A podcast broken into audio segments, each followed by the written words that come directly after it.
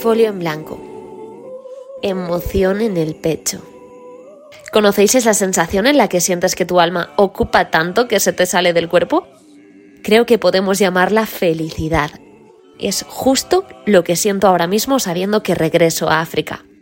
Vuelvo al lugar donde todo cambió y regreso precisamente para dos cosas. Una, para que mi cuerpo refresque sensaciones que ya creo haber olvidado. Y dos, para seguir conociendo, creciendo y experimentando junto a todos vosotros.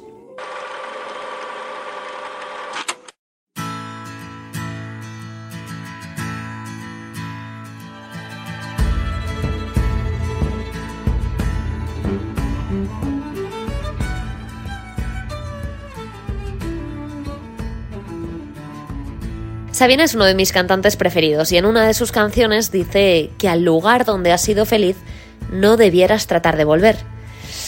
Lo siento, Sabina, en esto no voy a apoyarte porque a África siempre, siempre hay que regresar.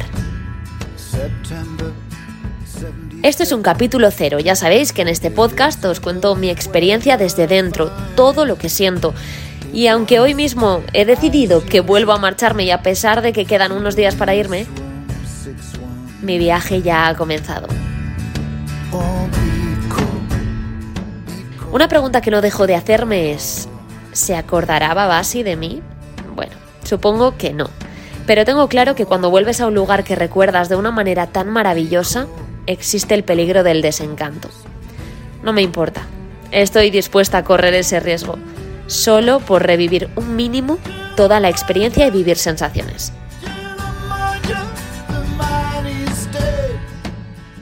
He cogido un vuelo mejor. Esta vez solo son 11 horas en el aire y unas 5 por carretera.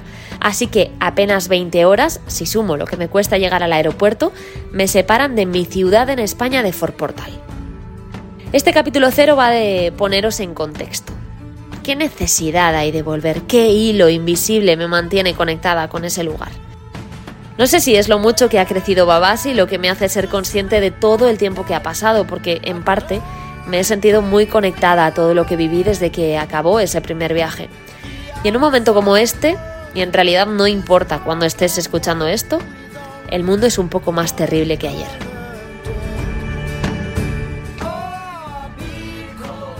Uno de mis destinos pensados para esta segunda parte era irme a algún país frontera con Ucrania. Pero ¿por qué no? Bueno, pues porque creo que siento mucha rabia por lo que está sucediendo allí, mucha impotencia de pensar que nosotros mismos, gente como nosotros, llega a poder generar todo ese sufrimiento, pero también me entristece y me cuesta mucho de entender la hipocresía que esta guerra de Ucrania y Rusia ha sacado a la luz. Está bien que nos volquemos, está bien que abramos nuestros hogares a los refugiados, que demos abrigo, alimento, todo lo necesario, por supuesto, pero es tan injusto para los refugiados a los que nuestra sociedad rechaza que creo que por eso no he querido formar parte. Tengo la sensación de que ya llega mucha información de lo que sucede en ese conflicto, mientras hay muchos olvidados en otras partes del planeta. También quiero que sepáis que voy sin expectativas con lo ya vivido en la mochila y con la sensación de que un año después de haber pisado el continente africano, la rutina primermundista me ha tragado de nuevo. Está claro que siempre hay un pozo que no se olvida, pero necesito ver de nuevo esa realidad para sentir que el mundo puede ser otra cosa.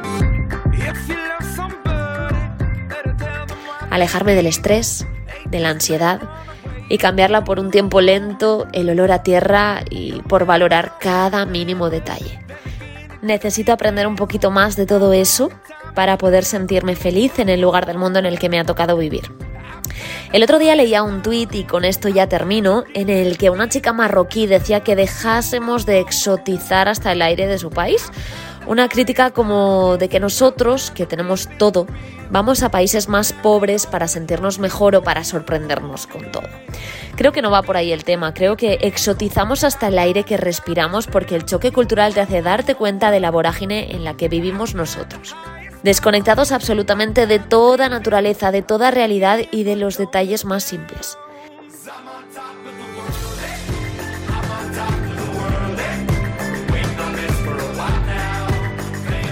Por eso cuando pisamos África, de repente, nuestra mente goza y disfruta incluso del aire que nos entra por la nariz y nos deja olores que ya no recordamos, que ya no percibimos en medio de ese mundo vacío en el que intentamos seguir adelante.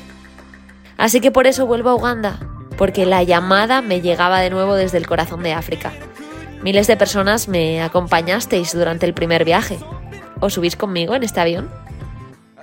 Voy ya, a por todas.